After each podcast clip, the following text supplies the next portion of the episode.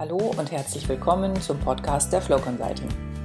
Ich bin Annelie Gabriel und gemeinsam mit meinen Kolleginnen und Kollegen informiere ich Sie hier regelmäßig über aktuelle Trends, nützliche Tools und interessante Thesen rund um die Themen Change Management, Leadership und HR. Schön, dass Sie dabei sind. Ein Podcast zu 30 Jahre Flow Consulting. Dieter, wie fühlt sich das an? Guten Morgen. Ja, 30 Jahre. Hallo Annelie. Schön, dass wir auch nach 30 Jahren noch miteinander sprechen. Nein, damals kannten wir uns noch nicht. Nee, damals kannten wir uns noch nicht. Du bist dazugekommen. Ja. ja, 30 Jahre fühlt sich das an. Weiß ich nicht, ist immer ein Tag weiter, ein Tag weiter und plötzlich waren es 30 Jahre. Aber es war eine sehr, sehr spannende Geschichte und diese spannende Geschichte geht sicherlich auch weiter erfolgreich für uns und erfolgreich für unsere Kunden. Ja, du wirst es dann, irgendwann wirst du es eher von außen beobachten, aber jetzt gucken wir erstmal ein bisschen, wie es denn überhaupt losging. Was ja, war denn so der Startpunkt? Ja, es ging los ähm, mit der Überlegung, von einem äh, Einzeltrainer, von einem Freelancer in eine Firma zu kommen, mit einem Kollegen zusammen diese, die Flow zu gründen, damals noch als GBR, dann in eine GmbH umgewechselt, vor dem Hintergrund, dass unsere Kunden, das war das eine Thema, unsere Kunden wollten größere Umfänge, die ich als Einzelberater natürlich nicht, Einzeltrainer nicht äh, umsetzen konnte. Und zweitens ich hatte auch äh, den Wunsch und die Vision, in einem Team zu arbeiten, größere Projekte stemmen zu können, sich austauschen zu können, gemeinsam weiterlernen. Das geht natürlich nur in einem Team und nicht alleine. Und so habe ich zusammen mit meinem Partner Werner Morfeld die Flow Consulting gegründet. Hm. Also eins kann ich ja schon mal vorwegnehmen, die Vision ist dir echt gelungen. Das Austauschen im Team, das Netzwerk, was wir haben, das ist schon wirklich super wertvoll. Naja, und äh, dann ging es natürlich auch stürmisch los. Ne? Wir waren erst zwei, äh, dann äh, wollten die Kunden immer mehr von uns haben, weil ähm, anscheinend ne, von innen soll man sich nicht selbst loben, aber irgendwie haben wir gute Arbeit gemacht. Und äh, von daher war das in den ersten Jahren, ersten zwei, drei Jahren, sind wir bis auf zwölf äh, Berater, Trainer äh, gewechselt, also nicht, nicht gewechselt, sondern gewachsen weil wir natürlich mehrere Projekte stemmen äh, mussten. Mhm. Also als Beispiel, äh, ich begann mit einem Seminar ähm, ähm, bei Kunden darf man ja hier mal nennen, die sind ja auch äh, bekannt in unserer Kundenliste, also bei der Steigenberger Hotels AG mit äh, Ausbildungsbeauftragten, Führungsseminar, Kommunikationsseminar. Mhm. Ähm, und dann war die Frage natürlich gleich, wie können wir 150 Führungskräfte trainieren mhm. ähm, und das möglichst in zwei Jahren. Äh, und so haben wir natürlich weitere aus unserem Netzwerk hineingenommen, erst als Freelancer, später natürlich dann auch als Festangestellte. Das zeigt natürlich irgendwo, dass ähm, auch wir mit der Art und Weise, die sich ein bisschen unterschieden hat von anderen, auch durchaus Erfolg hat. Das wollte ich jetzt gerade nochmal, ich weiß ja, dass du dir nicht so wahnsinnig gern selbst auf die Schulter klopfst, aber irgendwas muss es ja gewesen sein. Du hast vorhin in einem Nebensatz gesagt, ja, irgendwas scheinen wir gut gemacht zu haben. Wenn du jetzt mal so zurückblickst, was waren denn aus deiner Sicht die Dinge, die vielleicht für die damalige Zeit auch eher ungewöhnlich waren? Ich glaube, das Entscheidende war, dass wir immer einen genauen Blick hatten auf die Praxis. Also vom Konzept her ist ja eher das Action Learning.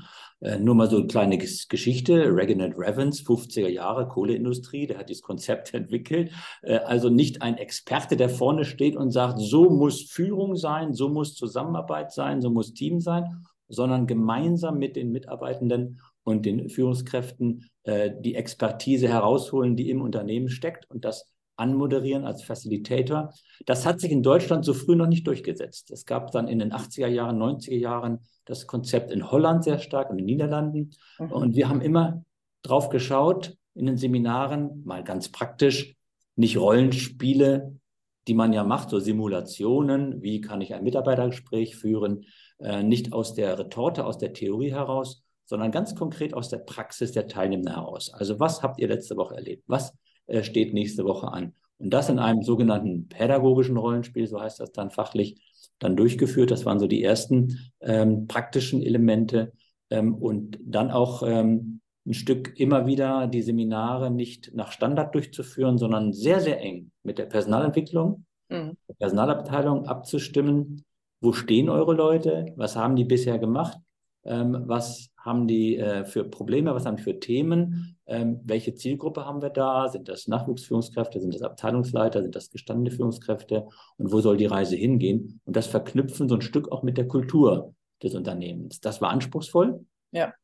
Ähm, und heute wird man sagen, das ist ja wohl normal, ne? Ähm, dass Genau. man ein Seminar zuschneidet. Nach, aber ich kenne aus der damaligen Zeit, als wir begonnen haben, 1993, also in den 90er Jahren, sehr viele Mitbewerber, in Anführungsstrichen, Marktbegleiter, die Ja. dort auch viele Standards gemacht haben. Hm. Was besonders wichtig war, und in Klammern, ich durfte es ja aus Kundensicht tatsächlich auch damals mal miterleben, äh, dass ihr immer geschaut habt, bringt das eine Seminar was oder müsste man nicht eigentlich noch ganz andere Maßnahmen daran koppeln, damit das auch äh, so zur Blüte kommen kann? Und immer wieder dieses Umsetzung, Umsetzung, Umsetzung. Also Praxis, Praxis, Praxis, ne? Äh, nur mal ein Beispiel aus äh, der S-Bahn Berlin. Wir haben sozusagen dann selbst äh, in den U-Bahn-Stationen gestanden und haben geschaut, wie läuft, wie läuft denn die Kommunikation, wie laufen die Teambesprechungen äh, ab. Ähm, und daraus dann mit den Teilnehmenden sogar im Vorhinein die Fälle entwickelt, haben gesagt, okay, wir nehmen nicht nur die Fälle, die euch jeden Tag begleiten, sondern auch die besonderen, die besonders schwierigen.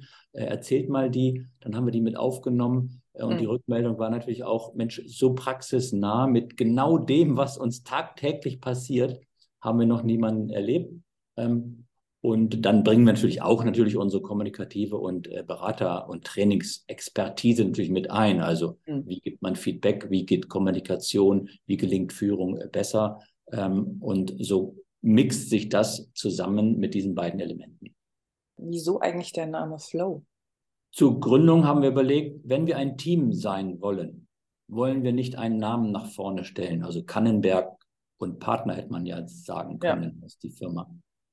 Sondern wir wollen uns als Team aufstellen, äh, auf Augenhöhe untereinander mit verschiedenen Expertinnen und Experten, die aus verschiedenen Bereichen kommen. Wir hatten ja Ingenieure, Psychologen, äh, Wirtschaftswissenschaftler, Journalisten im Team, alle natürlich mit Trainingserfahrung und Trainingsausbildung und Beraterausbildung ähm, und haben dann diesen Namen gewählt, weil wir gesagt haben, unser Ansatz ist, wir wollen etwas ins Strömen wiederbringen, einen Fluss, die Steine wegnehmen, Flow, etwas zum Mhm. Fließen bringen, was im Unternehmen dann wieder erfolgreich sein kann. Das heißt, wir sind nicht diejenigen, die sagen eins zu eins, wie es geht, sondern wir sind diejenigen, die versuchen, gemeinsam mit dem Unternehmen die Steine wegzuräumen, damit äh, eine Organisation wieder besser funktioniert. Und das war dann ja auch ein wichtiger Meilenstein relativ schnell schon, äh, wenn wir uns beschäftigt haben mit Ansätzen, wie es in der Organisation auch was dazu getan werden muss. Ja.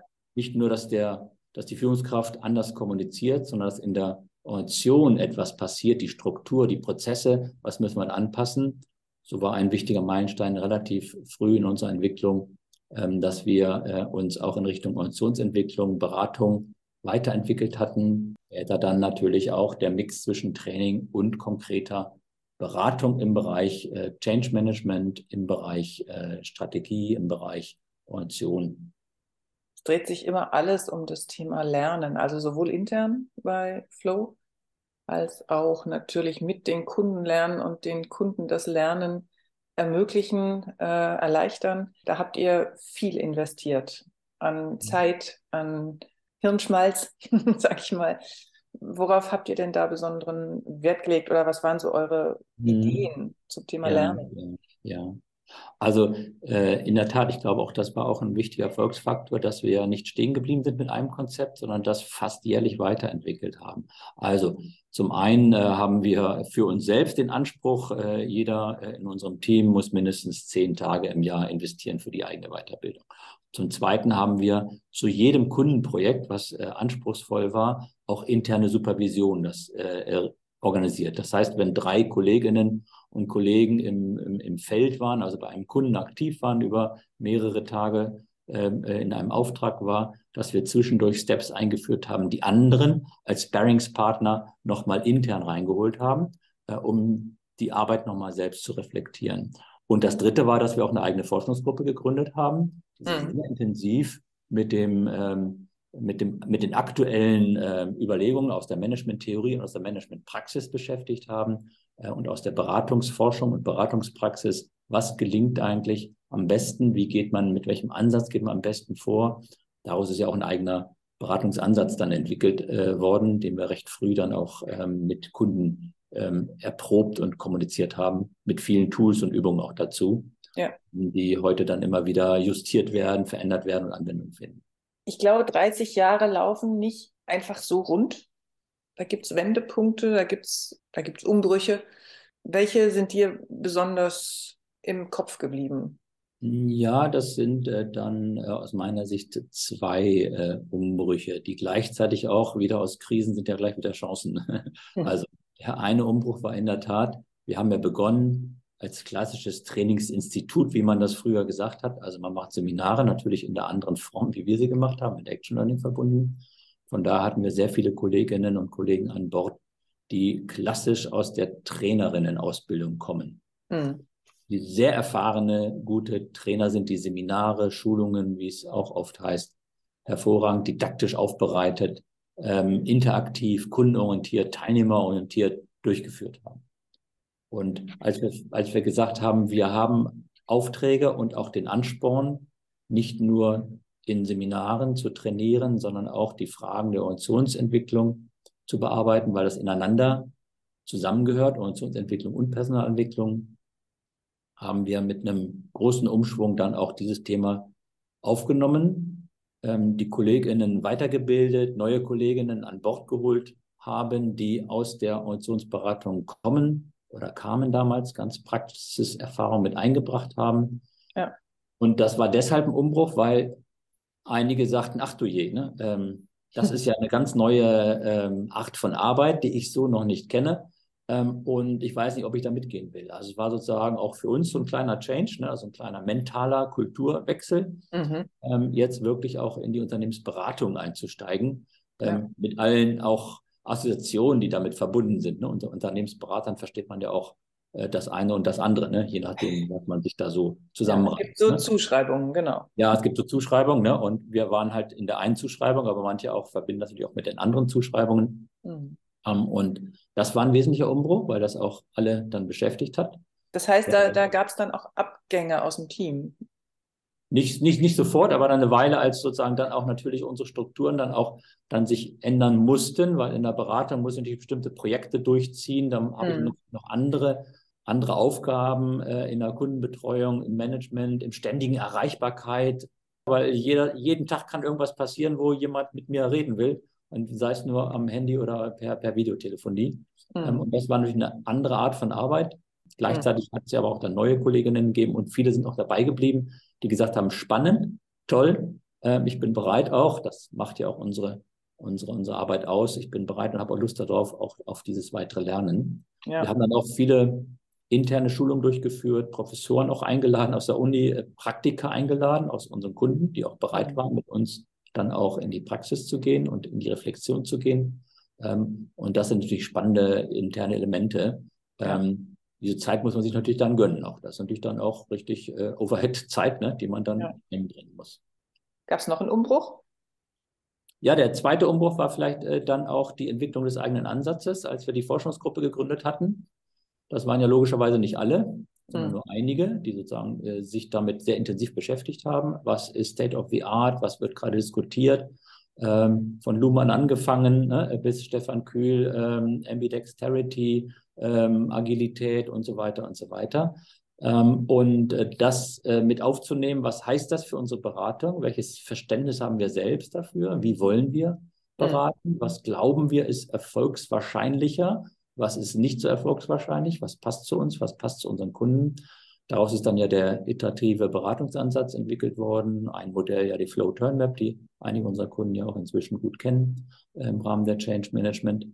Ähm, und das war natürlich auch eine anspruchsvolle Arbeit für viele meiner Kolleginnen und Kollegen, die jetzt sich mit Theorie auseinandersetzen mussten, wo sie gesagt haben, okay, das habe ich mal früher als Student gemacht, habe ich jetzt jetzt bin ich eigentlich in Praxis und jetzt kommt nochmal wieder so ein Rückruf in meine Studienzeit äh, und wir müssen dann nochmal intensiv lernen, forschen und äh, arbeiten. Ja. Das war vielleicht ein zweiter wichtiger ähm, Umbruch dann auch, der auch natürlich ein bisschen Unruhe geschaffen hat, ein bisschen Anspruch geschaffen hat. Hm. Und das alles unbezahlt. Ne? Also bis bezahlt uns ja keiner die Forschungsgruppe. Ne? Klar. bezahlt uns keiner dieses intensive Auseinandersetzen damit. Aber es ist unser unser Anspruch, unsere und, und das, was uns treibt, zu sagen, gut zu sein als Berater mhm. und Beraterin und da wirklich etwas voranzubringen und nicht einfach den Mainstream abzubilden und gut ist und irgendwas aus der Tasche zu holen und damit zu winken und zu sagen, hier, kriegst wieder was, wir sind toll, sondern wirklich etwas zu erreichen, mhm. was für den Kunden dann auch wirklich passt und einen wichtigen Schritt nach vorne bringt. Mhm. Genau. Stichwort erreichen. Wenn du das alles so Revue passieren lässt, wo steht Flow jetzt? Und ja, ich frage dich auch, worauf bist du denn auch stolz? Ähm, stolz bin ich darauf, dass es uns aus jetziger Sicht gelungen ist, ähm, ich sag's, ich sag's mal salopp, die nächste Generation so ins Board zu bringen, dass Flow Consulting auch überlebt, auch wenn die erste Generation, also die, die jetzt schon allmählich in Rente gegangen sind oder wenn ich mal aufhören werde, äh, dass es Flow Consulting mit der gleichen Kompetenz weitergeht, dass also sehr erfahrene und versierte Beraterinnen und äh, Trainerinnen äh, an Bord sind, die Lust und Spaß und die Kompetenz haben, auch dieses Unternehmen mit dem mit diesem Anspruch auch weiterzuentwickeln und weiter am Markt erfolgreich äh, zu agieren. Das heißt, ne, gerade in der Beraterwelt ist es ja so, ne, in, in kleinen, gerade die kleinen äh, Trainings- und Beratungsunternehmen, die, die stehen manchmal mit dem Gründer, ne? Und danach ja. ähm, lösen die sich auf in viele kleine ähm. Ähm, ja. Und das, glaube ich, ist uns gelungen, dann stabiles Unternehmen zu schaffen, was äh, nicht nur an einer Person hängt. Hm. Wenn ich höre, wo es gestartet ist und wo wir jetzt sind, gemeinsam mit vielen Kunden, mit vielen Branchen, mit Büchern, mit Tools, du hast es vorhin schon erwähnt, das ist schon ein Riesen, eine Riesenentwicklung mhm. gewesen aus meiner ja, Sicht. Ja. Das ist ja vielleicht auch das Zweite, was es sozusagen Unternehmen in unserer Branche jetzt stabil macht, dass nicht nur die äh, Menschen da sind, natürlich ist das Know-how das Entscheidende, ja sondern auch sozusagen, dass äh, das gesamte geballte Wissen auch verankert ist. Also dass die Verlage bereitwillig waren, nachdem sie festgestellt haben, wir haben was Neues zu bieten, auch äh, unsere Konzepte in Bücher zu packen, also renommierte Verlage wie Schäfer-Pischer Verlag, noch ein Beispiel mhm. zu nennen, aber auch Fachzeitschriften, äh, dass diese Tools vorhanden sind, dass es eine riesen Wissensdatenbank gibt. Ähm, das ist ein Stück natürlich auch, worauf ich stolz bin, dass hier auch ähm, sogar in Fachzeitschriften, die auf ein Peer-Review ähm, ähm, aufbauen. Das heißt also auch äh, Forscher und äh, Universitäten da drauf gucken, ist das überhaupt veröffentlichungswürdig, dann ja. ihr Ja gegeben haben ne? und gesagt haben, jawohl, diese äh, Studie und diese Theorieüberlegung, ähm, die ist interessant, die ist neu, die ist valide, die ist gültig, da haben die was äh, Gutes geschrieben, das veröffentlichen wir in den jeweiligen Fachzeitschriften. Ähm, das ist natürlich schon ein Pfund, mit dem wir dann auch mithalten können mit den vielleicht etwas größeren ähm, Trainings- und Beratungsunternehmen, die da mehr Ressourcen haben als wir als kleines Team mit 12 bis 15 Personen. Gibt es irgendeine Veranstaltung, irgendeinen Beratungsauftrag, irgendein äh, Training, wo du mit einem besonderen Schmunzeln oder auch mit einer besonderen Nachdenklichkeit heute drauf schaust? Gute Frage. Jetzt muss ich das nochmal 30 Jahre Revue passieren lassen. Als erstes, als du noch sagtest, ähm, mir ein Schmunzeln äh, äh, über Weg läuft oder was dir besonders äh, einfällt, hätte ich erstmal gesagt, äh, die eigenen Veranstaltungen, die wir in Zeller Impulse genannt haben, wo wir Kunden eingeladen haben. Mhm. Ähm, und mit äh, auch mit anderen Professoren, mit unseren eigenen Vorträgen wirklich spannende neue Dinge ähm, referiert haben, die die Kunden so nicht kannten, die sie auch erschüttert haben und verwirrt haben. Ein bisschen, ja, so ein bisschen nach dem Motto, huch, jetzt kommen die aber mit ganz äh, wilden äh, Mit hartem Tobak quasi. Ja, mit hartem Tobak, aber gleichzeitig gesagt haben, genau das kritisieren wir an unseren Vorstand auch immer. Ah. Also, die natürlich auch dann die Schwierigkeiten auch in Konzernen oder in ihren Unternehmen auch kannten und dann auch ihnen sozusagen Schuppen von den Augen fielen. Das ist natürlich jetzt äh, etwas, was nicht zum Schmunzeln war, sondern was mich gefreut hat, ne? dass mhm. so eine eigene große Veranstaltung dann auch wie, wie, wie so ein kleiner Kongress, ne? unser eigener ja. Kongress, den wir veranstaltet haben, da auf so großen Zulauf gefunden hatte ähm, und dann auch ähm, eben kein Standard war, sondern äh, die ähm, Teilnehmenden gesagt haben, äh, das ist äh, echt, echt neu gewesen und äh, wann, wann habt ihr wieder so etwas, äh, wo wir zum Nachdenken kommen? Darf ich mal eine Frage stellen? Ja, wir sind ja im Dialog, ne? Ähm, ja. Äh, was würdest du denn sagen, was für dich die Zeit, die du dabei bist, die wichtigsten Elemente waren? Was, was dir am meisten Spaß gemacht hat oder was? Und zweitens, hast du gesagt, individuelle Perspektive? Mhm. Zweitens, was du glaubst, was die Erfolgsbausteine sind? Mhm. Also äh, die größte Herausforderung war, als ich damals zu Flow gekommen bin, dass ich aus einer Branche, die ich aus meiner Westentasche kannte, bewusst raus bin und einfach gucken wollte, kann ich das, was ich kann, auch in anderen Branchen. Und da habe ich bei Flow extrem schnell, extrem viel lernen müssen und dürfen. Das war auch schmerzvoll manchmal. Ähm, hat irgendwie immer gut geklappt, aber das war schon nochmal ein ordentlicher Schritt für mich, auf den ich tatsächlich im Nachgang jetzt auch stolz zurückgucken kann, die ne-, letzten zehn Jahre. Und die Erfolgsbausteine von Flow ähm, ist wirklich dieses Thema auf Augenhöhe sein und eben nicht dieses typische Beraterunternehmen. Ich glaube, Flow ist, hat was sehr Nahbares äh, und gleichzeitig in einen hohen Anspruch an Kompetenz. Äh, und da muss ich sagen, da gucke ich mit großem Respekt auf das, was ihr geschaffen habt. Das finde ich einfach beachtlich. Mit welcher Hartnäckigkeit da auch immer wieder Wert drauf gelegt wird, dass wir weiterkommen und, und dass wir uns gemeinsam weiterentwickeln. Ja, und ich glaube, das ist auch etwas, was ähm, uns ausmacht, eben diesen Blick über den Tellerrand durch diese vielen Branchen, die wir bedienen, von mhm. DAX-Unternehmen bis hin zu Mittelständlern, von öffentlichen Verwaltungen bis hin zu kleinen äh, Mittelständen und Familienunternehmen ähm, im sozialen äh, Bereich, soziale Unternehmen, Sozialbranche ähm, und Industrie, äh.